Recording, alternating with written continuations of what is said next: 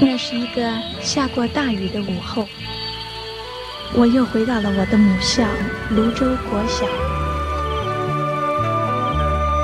我张开一双翅膀。什么样的地方滋养了这样的女子？这女子生长的土壤里蕴含着什么样的养分？我父亲的那一代就是从大陆。呃，逃难到台湾来的，我们是第二代啊，总是好像总是有一种感觉，希望有那么。君在台湾，带您认识邓丽君的台湾。在梦里，我又回到了我难忘的故乡，那弯弯的小河，阵阵的花香。君在台湾，我们一同回到有邓丽君陪伴的时光。美丽的村庄。美丽的风光，你常出现我的梦乡。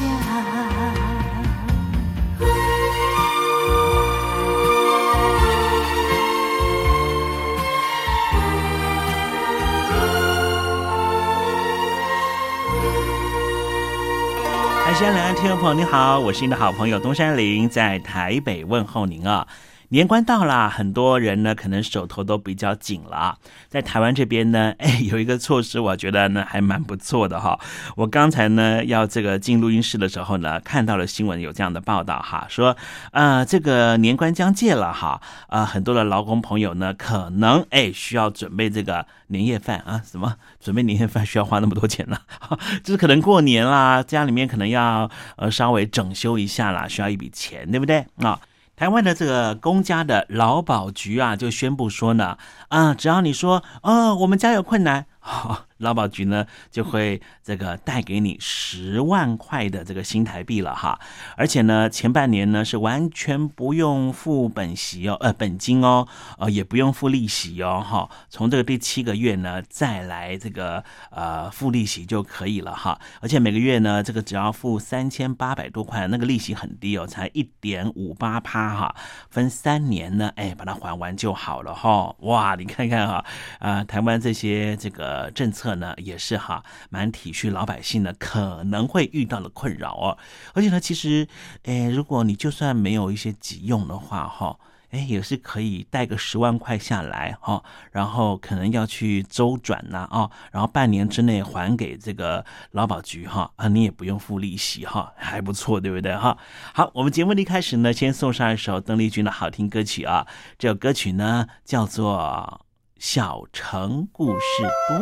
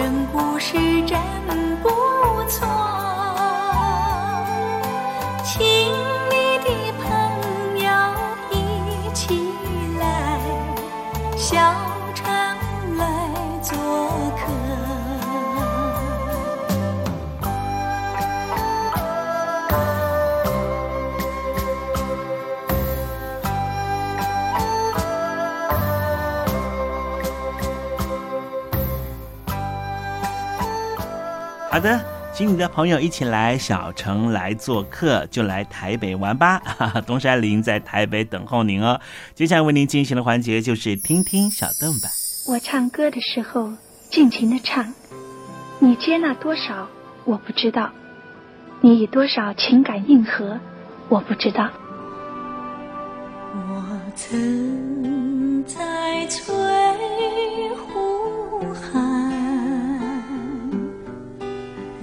留下我的情感，如诗如画，似梦似幻。那是我，那是我的初恋。你有多久没重温邓丽君歌曲？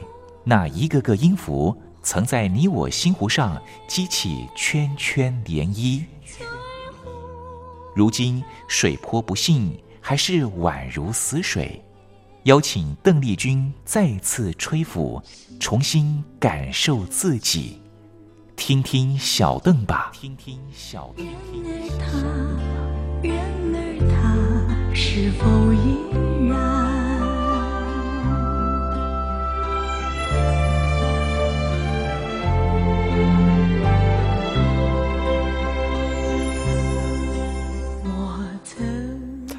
各位听众朋友，大家好，我是五四三音乐站前任邓丽君版版主，我叫艾尔顿。今天在听听小邓吧这个单元，想和各位听众分享的呢，是邓丽君姐姐在一九八一年七月《爱上一首歌》专辑里面收录非常轻快、非常优美、非常柔美的作品，叫做《悄悄的告诉你》。那这首歌非常有意思的是，在词曲创作者部分的呃 credit 呢，竟然填词谱曲全部都是由陶大伟先生所完成的作品。那说到陶大伟先生，大家嗯似乎印象呢，就是非常知名的、非常呃带给大家非常多欢乐的儿童节目主持人。那在镜头前总是带着爽朗的微笑，以及夸张呃而且逗趣的表情，总是带给观众非常非常温暖的呃印象。那说真的，陶大伟先生除了在呃这个电视上扮演呃小人物狂想曲呃的这些丑角的角色，以及担任儿童节目制作人、主持人之外呢，其实陶大伟先生在呃音乐创作上面也是有非常非常多精彩的作品。那说真的，陶大伟先生在呃这个担任节目制作制作人以及儿童节目主持人之前呢，其实呢，嗯，本身也有七张的个人创作专辑出现过。那嗯，可能目前大家对于陶大伟先生的音乐作品，似乎都是一些嗯比较嘻嘻哈哈的欢乐歌曲。可是说真的，嗯，其实陶大伟先生本身在音乐创作上面，可是有相当严肃，或者是呢，呃，在嗯编曲啊，还有这个词曲创作上面相当优美的作品出现。只是嗯，似乎在今天的知名度，呃，没有嗯留下嗯非常。嗯呃，这个比较高的知名度，这是个人觉得比较可惜的部分。那说到陶大伟先生的音乐创作，好像大家比较会把焦点放在陶大伟先生的嗯嗯儿子，也就是陶喆身上。他说的陶喆呢，好像嗯在音乐创作的呃这个呃。呃，生涯上面呢，一开始大家会比较把焦点放在嗯，就是陶大伟先生的儿子上面。那说真的，其实，在陶喆的音乐创作路程上面，其实嗯，不得不说，陶喆先生真的是一位非常非常呃拥有深度的社会关注，然后而且非常重视个人思想解放的歌手。比如说，嗯，在陶喆嗯当红的年代呢，其实他就曾经制作过呃黑色柳丁的专辑。那陶喆先生也会觉得说，其实音乐不只是带给大家娱乐，嗯，而而是呃有比较深的一种社会使命感的部分。呃，但是相较于陶喆的部分呢，嗯，陶大伟先生好像对于音乐创作的部分就比较谦虚一些。呃，塔大伟先生曾经说过，嗯，可能尤其是对应到我儿子身上，我写的应该不叫音乐，也不是戏出名门，只是一种大学时候想要赚钱、一种半工半读的一个机会而已。呃，陶大伟先生呢也曾经提过，他做任何的创作呢，只是希望带给大家更多欢乐、更多美好的部分。在陶家父子档的这个音乐制作路程上面，其实，嗯，不管是为了社会使命感也好，为了带给大家欢乐也好，其实呢，嗯，陶大伟先生还有儿子。陶喆先生，其实呢，哇，在音乐制作路程上面，真的带给大家非常多的欢乐也好，带给大家非常多的感动，这是的的确确不得否认的部分。不敢一直做梦，你不是个英雄。叶子有着迷幻剂，可我昏昏沉沉没有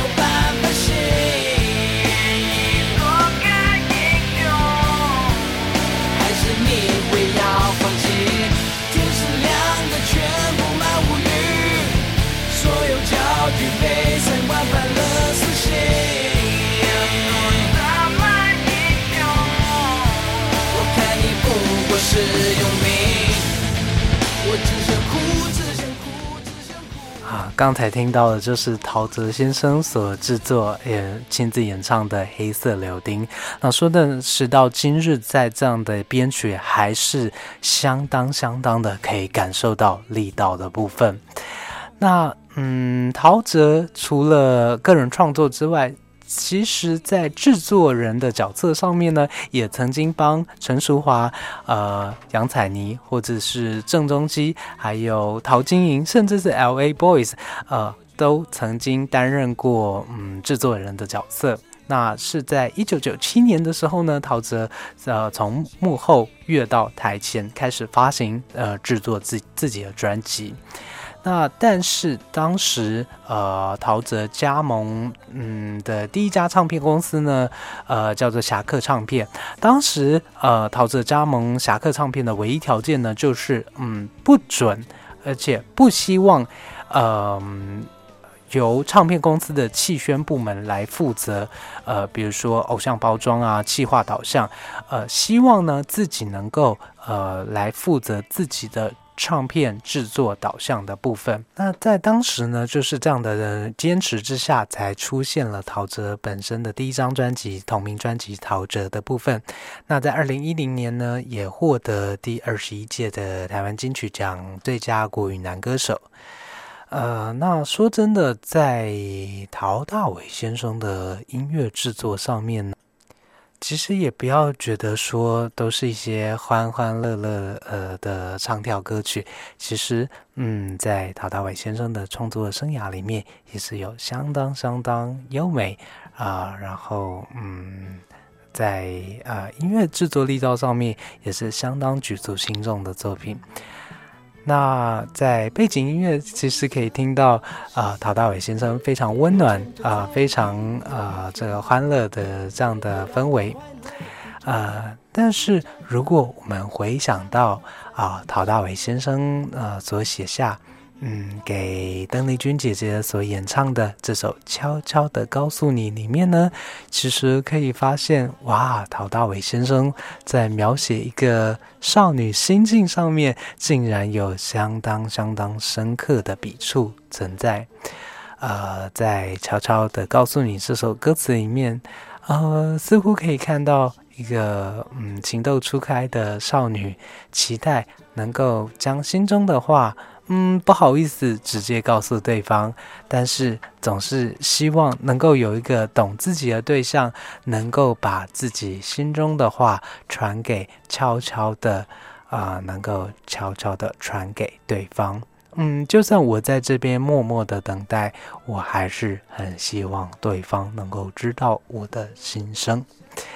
那在整首编曲的部分呢，也可以听到非常华丽的呃弦乐，搭配着华尔兹节奏，嗯，谱写出相当相当嗯娇滴滴、相当呃梦幻啊、相当嗯有趣的这个少女情怀的一个心境。那在邓姐姐的这个声音表情里面，我们可以呃非常清楚的。呃，听到邓姐姐在唱腔上面的呃拿捏，以及呃唱腔上面的各种不同层次的转变。那说真的，呃，我个人觉得这首歌呢，嗯，在邓姐姐的中文作品里面算是比较少有的，嗯，在呃声音处理上面，尤其是声音录音工程上面，相当丰富、相当细致。呃的一个作品，因为，嗯，比较可惜的是，呃，其实，在很多乐迷心中都有一个遗憾，就是邓丽君姐姐的作品多如牛毛，但是，尤其是在中文的。录音作品上面，在人声或者是器乐上的录音细致度，还有这个录音工程上面，似乎长期以来大家都是觉得比较缺憾的部分。因为在录音品质并不是那么要求的年代，呃，这个声音的保存也好，或者是声音录音的这个工程的细致，嗯嗯，严谨度上面。啊，说真的是比较让人觉得遗憾的部分，但是在日文作品里面就非常非常强烈的对比。呃，在日文作品的这个声音细致度呀以及要求上面呢，哇，这个啊品质可以说是高下立见的部分。那回到。悄悄的告诉你，这首歌曲其实可以听到非常非常细致而且层次丰富的人声录制的，嗯，这个录音工程。那呃，个人还是觉得，哇，听这首歌的时候，真的不妨把家里。品质比较好的耳机或者是喇叭能够拿出来，那甚至呢，如果能够找到这首歌曲这张专辑的黑胶版本，嗯，真的不妨把黑胶唱片拿出来，好好的聆听，好好的感受邓姐姐的温暖的人生的部分。为什么提到黑胶唱片呢？因为在乐迷发烧乐乐迷的心目中，其实黑胶唱片。虽然是看起来比较过时、比较老派的玩意儿，可是黑胶唱片的类比录音，其实更能够呈现人生的温暖度所在。那今天因为时间的关系呢，嗯，可能和大家分享以及讨论邓丽君姐姐作品的时间就先到这边。那不如今天先啊就。在这个优美的乐音当中，以这首悄悄的告诉你，和大家分享。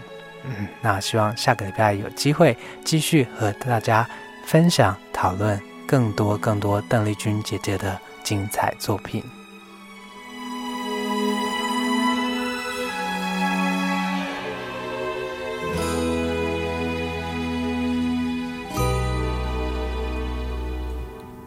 悄悄。诉你，我满怀情意，偷偷地问问你，他可知我心意？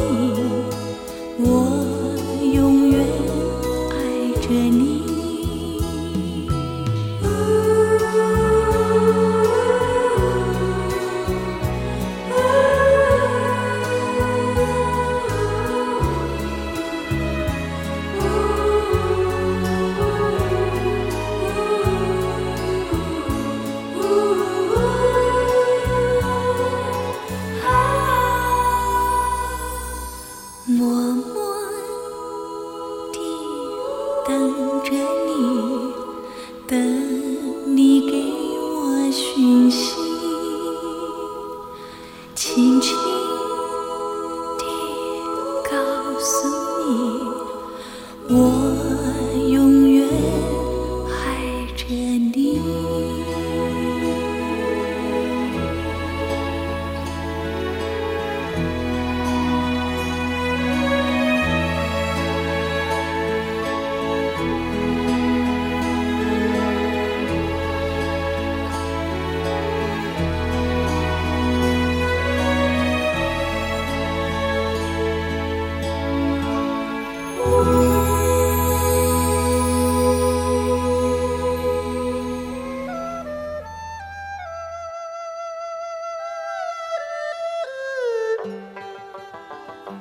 这是两岸中国人都喜欢的一首歌。小城故事多，充满喜和乐。如果主持人播错了速度，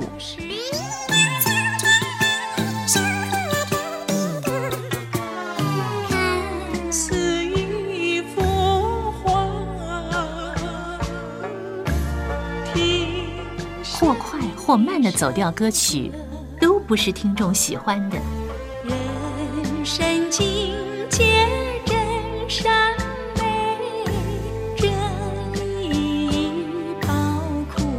两岸和谐关系也得循序渐进，快慢相宜。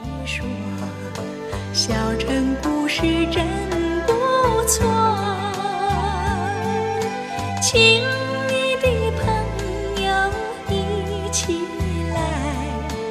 小城来做客。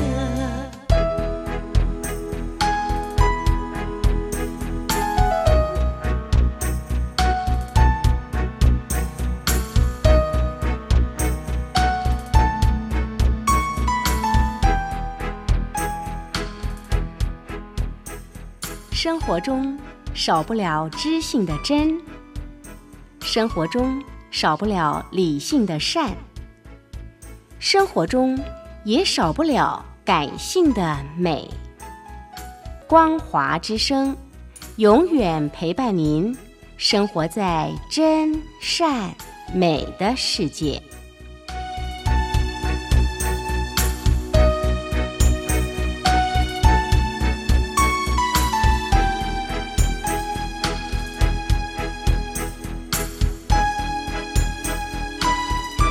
我知